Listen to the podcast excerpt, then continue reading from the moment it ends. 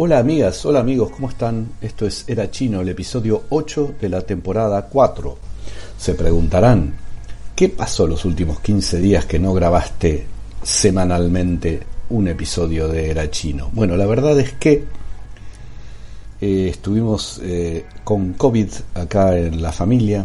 Yo la pasé muy livianito, muy tranqui, apenas un poquito de tos, me quedó así como una leve molestia en la garganta, muy leve, y el resto de la familia también, eh, algunas fiebres y no mucho más que eso, así que fue bastante leve, pero bueno, te agarra como un desgano, yo no sé si ustedes tuvieron ya eh, COVID, pero te agarra como un desgano, un cansancio, hay momentos donde querés estar en la cama todo el día, y bueno, me pasó eso, me pasó, me pasó ese desgano, esas... Eh, ganas de hacer lo mínimo posible y lo mínimo posible fue cumplir con los compromisos eh, contraídos eh, a través de lo monetario, de una retribución monetaria y es lo mínimo que hice. Así que el chinito gratuito para todos ustedes lo dejé reposar un poco hasta que me sintiera con ganas y acá estoy grabando el episodio 8, como les dije, de la temporada 4. Se vienen tiempos difíciles y los quiero invitar, si tienen ganas, a pasar por mi web, guillermohernández.com.ar y pensar si tienen ganas de apoyar mi trabajo, apoyar mi, mi labor y mi dedicación a esto que hago con mucho corazón que se llama el podcast Era Chino. Quienes decidan apoyar mi trabajo, aunque sea con el costo de dos empanadas, que es el apoyo mínimo y yo lo agradezco muchísimo, serán recompensados con podcasts semanales especiales dedicados a quienes, bueno, decidieron eh, bancar el, mi laburo. Por otro lado, también pueden en mi web, suscribirse a un newsletter gratuito que sale todos los viernes con recomendaciones, más que recomendaciones, sugerencias que han subido a las diferentes plataformas y que he estado pispeando, mirando un poquito eh, algunas eh, temporadas de series recién empezadas, por eso son solo sugerencias, después cuando puedo profundizar en esas temporadas, ahí es cuando ya sale la recomendación más dura y pura eh, a través del el podcast Era Chino. Pero bueno, ya les, dije, si se quieren dar una vuelta, tienen en mi web guillermohernández.com.ar la posibilidad de apoyar mi trabajo y también la posibilidad de inscribirse a un newsletter gratuito. ¿eh? Así que muchas gracias por las dos cosas. Arrancamos directamente con Cuando no, Netflix y una serie, cuando no, de Corea del Sur. Se llama Mar de Tranquilidad, son ocho episodios de unos 50 minutos. Tiene que ver con esas búsquedas de los científicos de un nuevo lugar, suponiendo que nuestro planeta no dé para más. Y hacia allí sale una misión en donde nuestra protagonista, una científica, que no tenían sus planes unirse a, este viaje, pero necesitan recuperar unas muestras en una estación que está en la Luna. No sé si es espacial o lunar, ¿no? Estación lunar, ¿no? Si está en la Luna es una estación lunar. Así se dice, Guillo. Bueno, allá, en la estación lunar, pasó algo raro que terminó con todos los que estaban allí, ¿no? Entonces la llegada de estos tipos que no es una llegada así tranquila y pacífica, sino que tienen algunos inconvenientes en el medio, mucho suspenso para el espectador, los va a poner de frente con eh, el horror, el horror, el terror a lo desconocido que hay ahí, qué pasó con toda esa gente que estaba ahí y que de repente están todos muertos. Tiene muy buenos climas la serie, genera muy lindas angustias, la verdad, lo tengo que decir. Hubo momentos, no angustia de llanto, sino angustia de esto me está incomodando muchísimo. y básicamente habla de esta idea que les conté apenas empecé a charlar de esto, la exploración de un, nuevo lugar eh, como, posibilidad de, la, de una esperanza para la humanidad. ¿no? La idea es, ok, un cometa nos va a destruir, ¿no? como pasó en la película o pasaba en la película No mires arriba. ¿Qué hacemos? ¿A dónde vamos? ¿Qué hacemos? ¿Dónde tenemos una posibilidad de algo? ¿Dónde? Bueno, la más cerca está en la Luna, aunque la vida ahí sea una mierda, eh, pero bueno, es una salida posible. Mar de Tranquilidad se llama, es de Corea del Sur, está dentro de esta cantidad enorme de series que fue comprando Netflix de Corea del Sur. Es una muy buena producción, efectos impecables y como les dije, la historia angustia, atrapa inquieta y la pasas muy bien. Va, yo, yo, yo, yo, yo, la pasé muy bien con el visionado de Mar de Tranquilidad. Cine. Pequeños Secretos, The Little Things, HBO Max, de John Lee Hancock, un muy buen thriller de suspenso, crimen, atmósfera de terror y atención con esto, atención con lo que les voy a decir, tiene bastante de dos películas que a mí me han gustado mucho. Una de ellas, El silencio de los inocentes. Y la otra, Pecados capitales. Esta película tiene bastante de ambas. Protagonistas, Denzel Washington, Rami Malek y Jared Leto, Denzel Washington sería una especie de por el estilo, ¿eh? por lo torturado que es, por el sufrimiento, el padecimiento, por lo complejo de su mente. Sería una especie de Sherlock Holmes.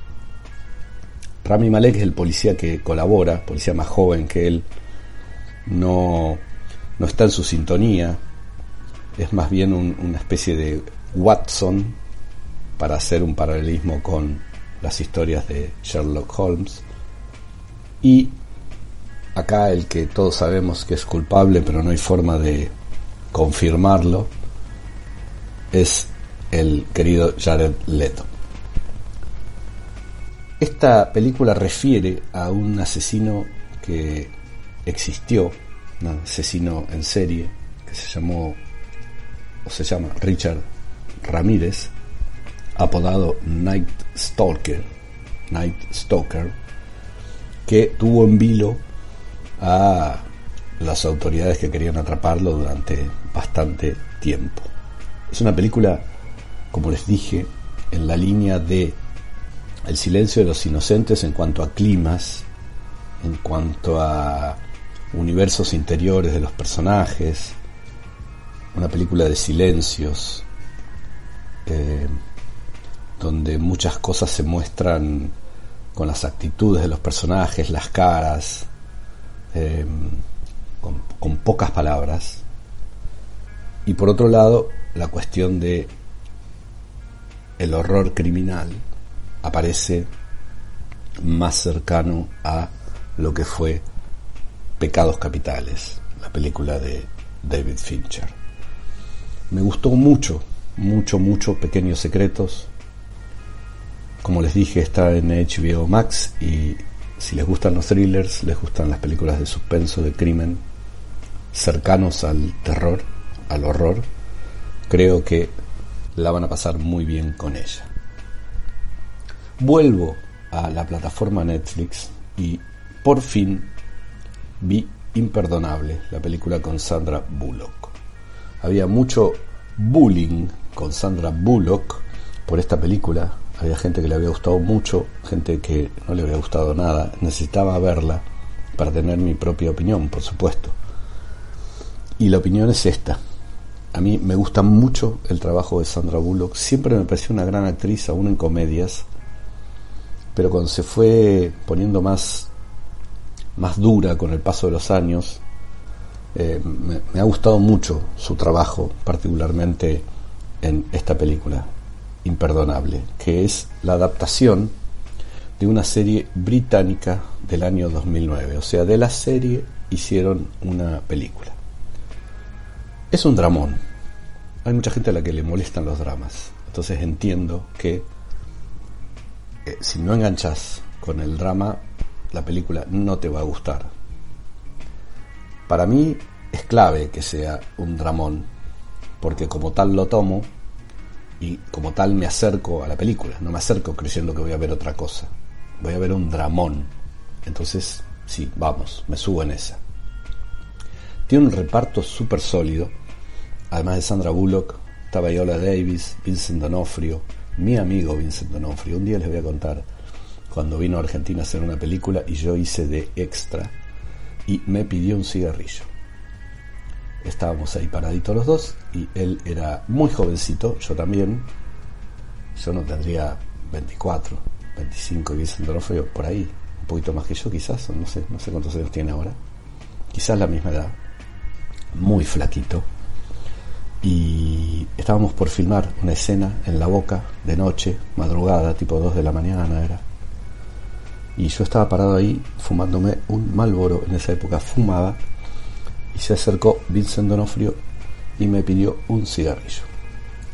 Me habló un poquito en inglés, yo no entendí una mierda lo que me dijo, me reí y me agarró, me, me tocó la cabeza como diciendo, no me entendiste boludo lo que te estuve diciendo.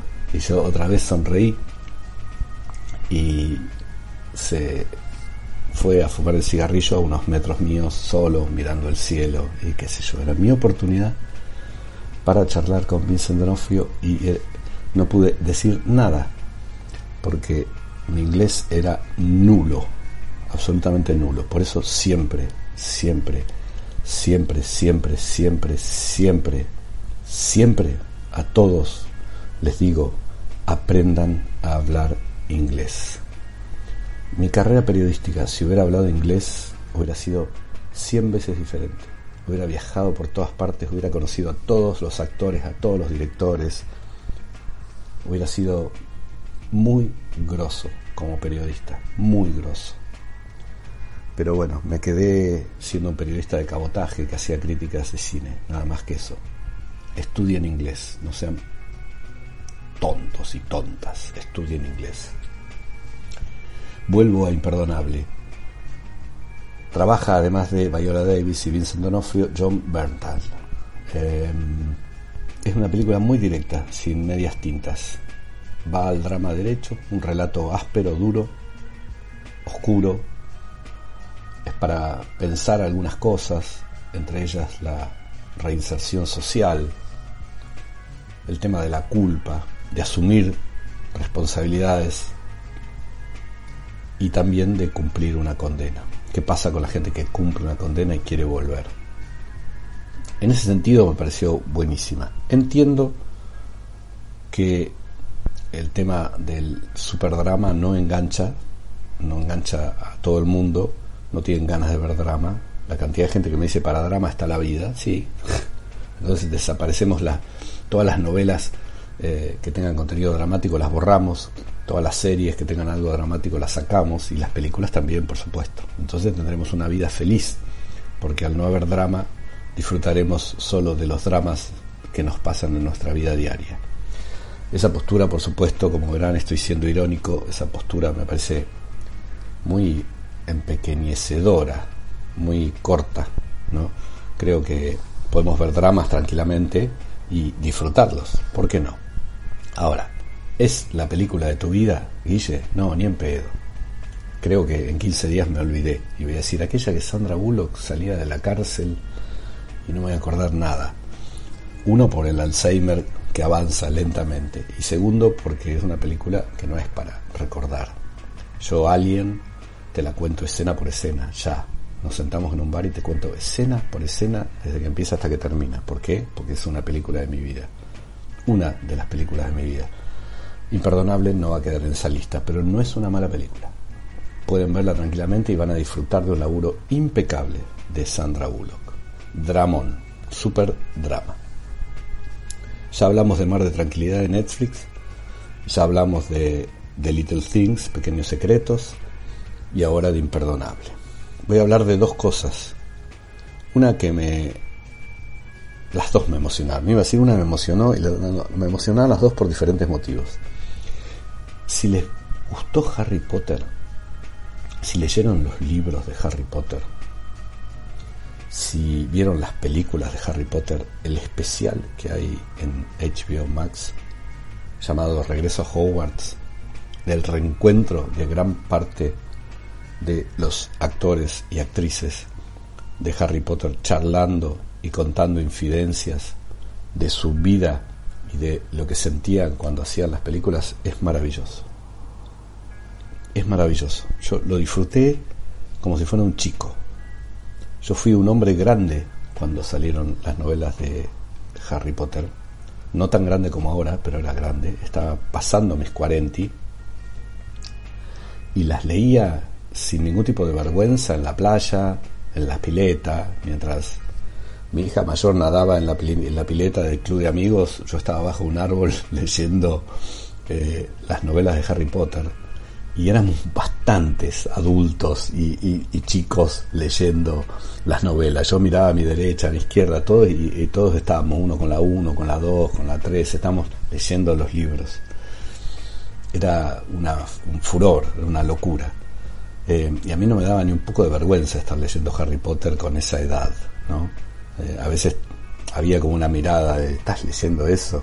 Sí, estoy leyendo eso y lo estoy disfrutando como pocas cosas. Eso me pasó con los libros, cuando vi las películas, las amé, las amé profundamente y ver este especial eh, regreso a Hogwarts, este reencuentro, me, pareció súper emocionante, súper emocionante y súper revelador y me enteré un montón de cosas, porque no soy súper fan huevo, vieron de estos que saben todo, que la varita de tal es así, tiene sauco y qué sé yo, yo no sé eso, no soy así, no soy datero, no soy eh, enfermo, enfermo que sabe todos los datos. Em, yo las miro, las disfruto, conozco las historias, puedo analizarlas, puedo verlas, pero no soy súper datero y me gustó mucho ver este especial porque me, llené de datos y de secretos y de cosas que me, hicieron muy feliz. Y lo otro que me hizo muy feliz, la verdad, todavía estoy con la garganta llena de, de angustia, fue la tercera temporada de Afterlife de Ricky Gervais. Eh, Netflix, seis episodios de 30 minutos más o menos.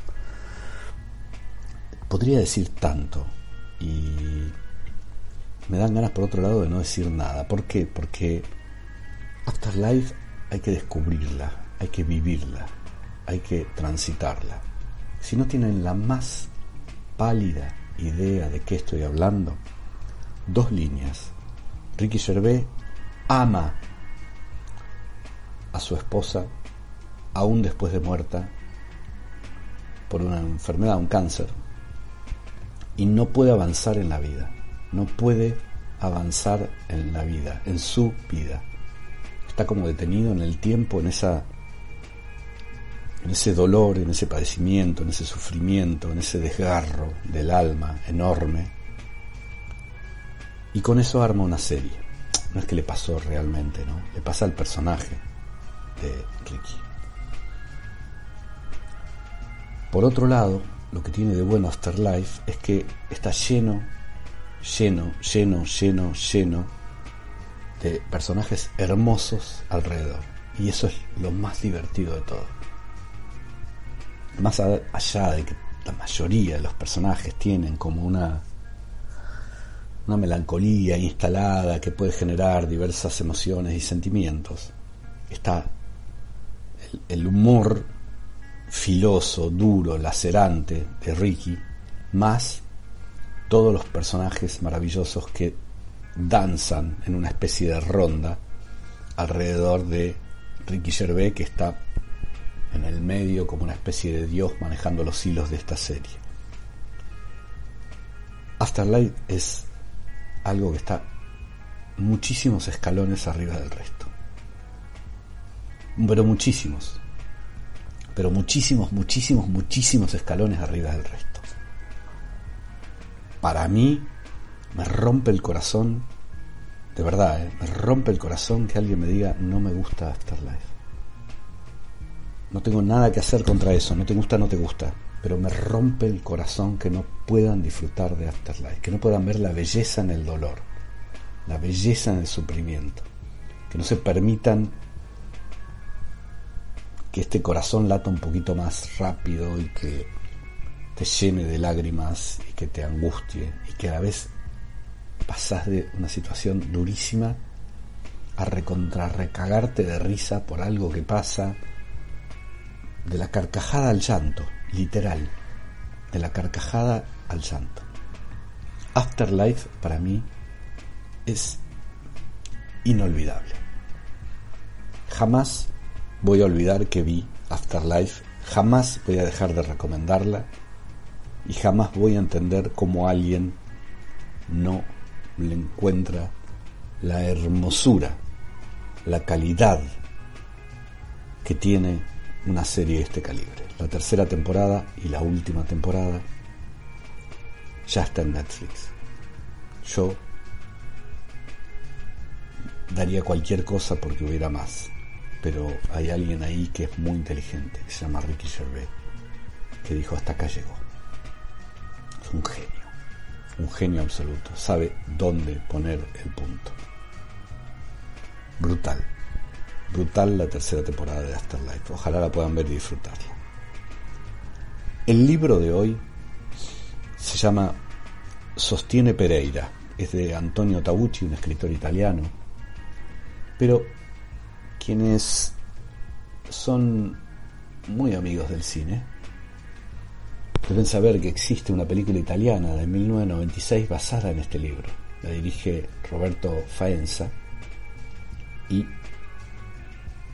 Tabucci participa en el guion. La música es de Ennio Morricone y en el rol de Pereira está el genial, maravilloso Marcello Mastroianni. ¿Qué tiene de bueno la novela? Sostiene Pereira, que es la que les estoy recomendando. Bueno, la película está muy en sintonía con la novela se ambienta en Lisboa, en Portugal, fines de la década del 30. En ese momento en Portugal había una dictadura de un tal Salazar. Europa estaba lleno de dictaduras en esa época, lleno de dictaduras. Mussolini por un lado, eh, por eso Tabucci, escritor italiano, eh, habla de eso también. Y había un, una creciente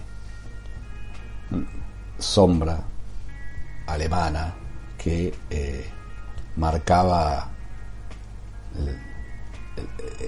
el, voy a decir creciente, crecimiento de nuevo, perdonen, eh, marcaba el crecimiento de ese fantasma de Hitler sobre toda Europa. Este es el lugar, el momento en el que se ambienta sostiene Pereira. Se centra en Pereira, que es un periodista, un gran periodista que trabaja en un pequeño diario. Siempre trabajaba en lo que sería la sección de, de notas de como, sucesos, pongámosle, de notas principales, pero le encargan dirigir la página cultural de ese diario. El tipo tiene como, como un contacto con, con, la muerte muy estrecho y sus textos y su, su, forma de escribir y su forma de ver es como bastante cercano a, a lo negativo, ¿no? Le gustaba ahí en esa sección que trabajaba escribir necrológicas antes de que la gente muriera. Eh, y bueno, y, con esta carga que lleva adelante en este nuevo espacio dentro de ese diario, ese periódico, eh, va a contratar a un muchacho joven y entre este nuevo periodista joven que, que, está muy apegado a la vida, a las cosas buenas de la vida, su novia y el mismo Pereira va a haber una modificación entre los tres que particularmente va a impactar en Pereira, quien va a descubrir que eh, le está pasando algo a él y ese algo lo va a llevar como a una especie de crisis personal, un cambio muy importante. La novela es maravillosa. Si no leyeron nada de Tabucci, es una tiene muchísimos libros excelentes, muchísimos libros excelentes. Eh, pero yo les recomiendo mucho esta. No me hagan la cosa fiaca de ver la película, típica. Veo la película, ¿para qué voy a leer el libro? Veo la película, si es lo mismo. ¿eh? la película es buenísima. Ganó muchísimos premios. Eh, eh, está considerada una de las mejores películas italianas de todos los tiempos. Ganó en el 94 el premio David Donatello, el mejor actor Mastroianni. O sea, nada, es una película de puta madre. Pueden verla. Es cine puro. Puro cine, cine puro pero está buena la novela, porque en la película hay cosas que eh, la novela, que no tiene, perdón, en la novela hay cosas que la película no tiene, no cuenta, detalles, pequeñas, ah, hay cosas que están muy buenas. Hacer una película igual a la novela es imposible. Siempre el libro para mí es mejor, siempre. Para mí, ¿eh? siempre es mejor el libro. No conozco un libro, yo, Guillermo Hernández, no me digan, sí, yo conozco un libro que la película fue mejor. Yo no conozco un libro que sea peor que la película. Hubo películas excelentes, basadas en excelentes libros, pero siempre prefiero el libro. Por eso les recomiendo que lean Sostiene Pereira de Antonio Tabucci, que es un libro de puta madre. Y vamos a cerrar con un tema. Antes de cerrar, les hago un repaso de todo lo que recomendé. Mar de Tranquilidad, serie de Corea del Sur en Netflix. The Little Things, Pequeños Secretos, HBO Max. Imperdonable, la de Sandra Bullock en Netflix. El especial de Harry Potter en HBO Max. Y la tercera temporada de Afterlife en Netflix de Ricky Gervais. Todo jamón del medio. También la novela Sostiene Pereira de Antonio Tabucci. Los invito nuevamente, como dije al principio, a pasar por mi web. Si quieren colaborar con mi trabajo, serán agradecidos y recompensados con podcasts exclusivos para ustedes. Si quieren anotarse en mi newsletter semanal gratuito, también pueden hacerlo en mi web guillermohernandez.com.ar. Y cerramos siempre estos episodios estos podcasts con un tema. En este caso, un tema que está incluido en la banda sonora de una de mis películas favoritas de todos los tiempos. Hace un ratito les dije de Alien.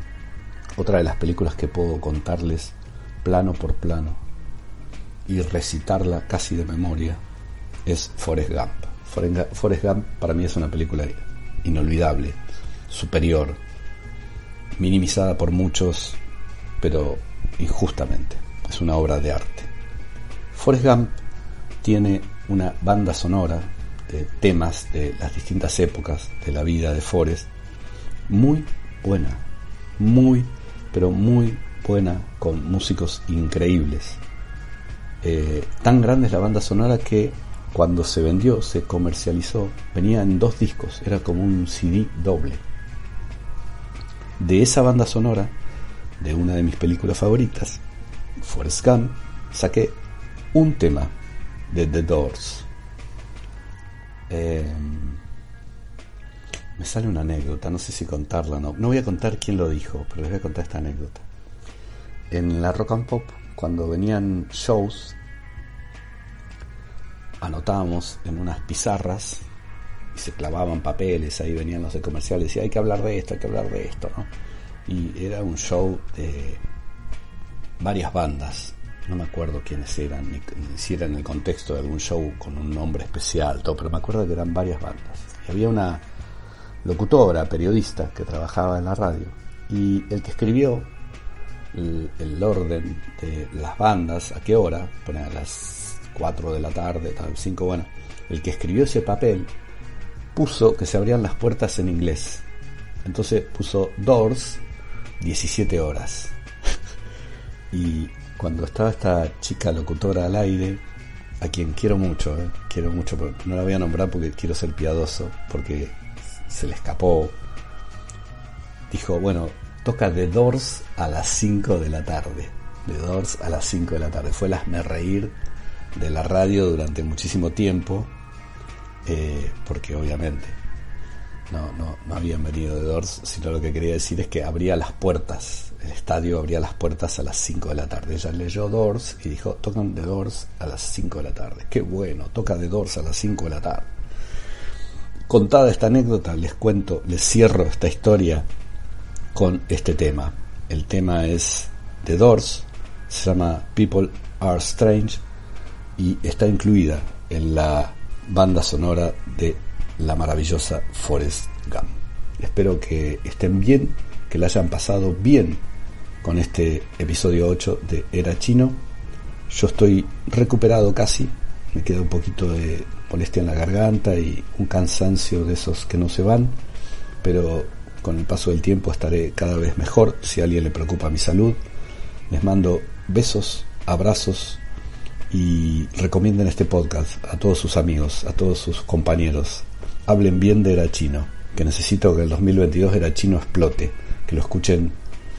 No, ya cientos de miles ya tengo. Necesito millones, millones de personas escuchando Era Chino. Recomiéndenlo. Dale. Abrazo grande. Cuídense. Besos. Chao.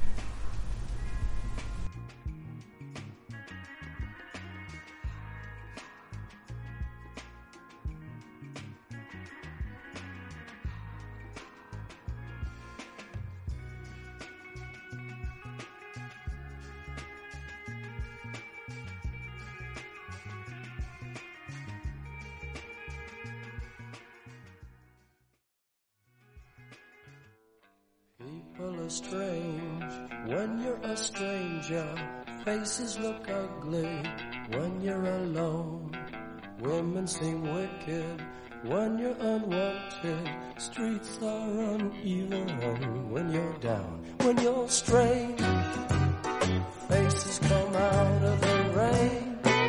When you're strange, no one remembers your name. When you're strange when you're strange, when you're strange. People are strange when you're a stranger. Faces look ugly when you're alone. Women seem wicked when you're unwanted. Streets are uneven when you're down.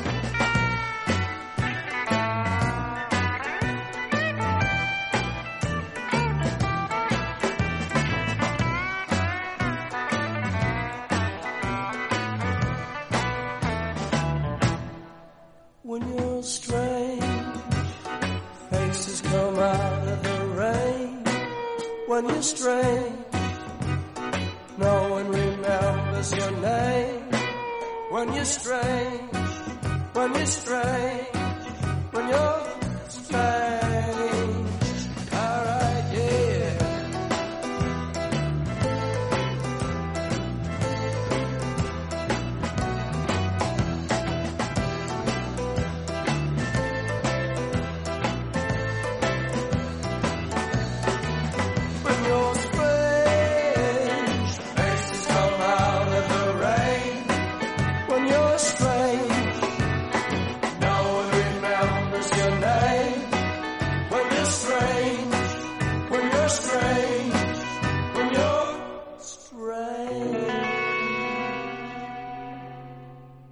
Este ha sido un episodio más de Era Chino, el podcast de Guillermo Hernández.